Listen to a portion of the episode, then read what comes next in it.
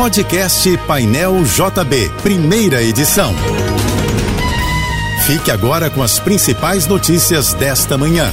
Oferecimento Assim Saúde. Hospitais, clínicas, exames e mais de mil consultórios. Ligue 2102 5555 e Univassouras, formando o profissional do futuro. Estão abertas as inscrições para o programa Jovem Aprendiz da Vale. São cerca de 900 vagas distribuídas em municípios do Rio de Janeiro, Espírito Santo, Maranhão, Pará e Minas Gerais.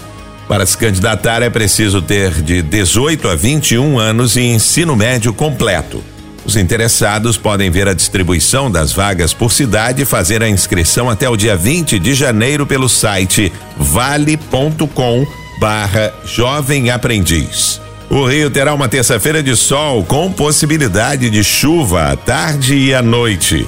De acordo com o Instituto Nacional de Meteorologia, a temperatura de hoje na capital fluminense deve chegar aos 39 graus.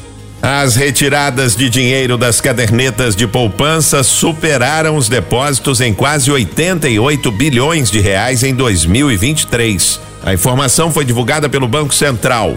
O montante é menor que o de 2022, quando 103 bilhões e 200 milhões de reais foram retirados dessa modalidade de investimento. Esse é o terceiro ano consecutivo em que o brasileiro tirou mais dinheiro da poupança do que depositou. O foguete Vulcan Centaur da United Launch Alliance, que transporta o módulo de pouso lunar Peregrine, não deve conseguir chegar à Lua. A espaçonave que decolou na madrugada de ontem foi o primeiro módulo lunar dos Estados Unidos lançado em mais de cinco décadas. A empresa Astrobotic, responsável pelo desenvolvimento e operação da nave, reconheceu que o foguete apresentou falhas no sistema de propulsão e está gastando mais combustível do que o previsto. Esse fator deve impedir que o módulo de pouso lunar Peregrine complete a missão com sucesso até o satélite natural da Terra. A Prefeitura do Rio vai implantar uma faixa exclusiva de 2.200 metros de extensão na linha vermelha para acesso exclusivo de veículos à Ilha do Governador. O objetivo da medida é ordenar o tráfego na via expressa em função do esperado aumento dos voos previstos para o Aeroporto Internacional Tom Jobim, a faixa exclusiva vai funcionar na pista sentido Baixada Fluminense da linha vermelha, entre a ponte Oswaldo Cruz da linha amarela e o acesso à Ilha do Governador. A prefeitura informou que essa faixa exclusiva deve entrar em operação no fim deste mês. O Banco Central informou que cerca de 7 bilhões e meio de reais ainda estão disponíveis para retirada no sistema de valores a receber. Esse valor é relativo a novembro do ano passado.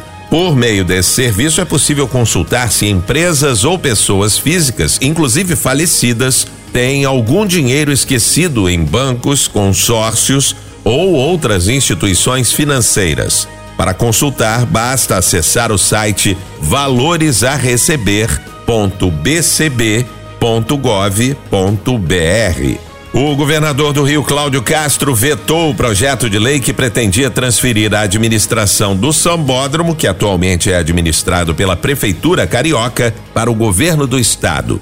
Para o governador, a proposta é inconstitucional, já que não cabe ao legislador estadual alterar o domínio de um bem que pertence ao município. Aprovada na Alerj em dezembro do ano passado, a medida buscava passar o sambódromo da Prefeitura do Rio para o governo estadual, com a justificativa de que o espaço pudesse ser explorado durante todo o ano e não somente no carnaval. O Ministério da Fazenda lançou novas condições para renegociação de dívidas com a União, com a possibilidade de descontos de até 70% nos juros e nas multas também será possível parcelar o débito em até 145 vezes. Segundo o governo, as facilidades levarão em conta a capacidade de pagamento do devedor. Pessoas físicas e jurídicas têm até o dia 30 de abril deste ano para a adesão. O governo do Rio vai lançar na quinta-feira a terceira edição do projeto Verão Hashtag Tô. Serviço de orientação e informações turísticas dedicado aos visitantes que estiverem em Copacabana. O objetivo da ação é oferecer dicas e sugestões de roteiros que incluem experiências e atrações das 12 regiões turísticas do Rio de Janeiro. Quem visitar o espaço de 300 metros quadrados na altura do posto 4, entre as ruas Constante Ramos e Santa Clara, contará com o serviço de terça-feira a domingo até o dia 31 de março.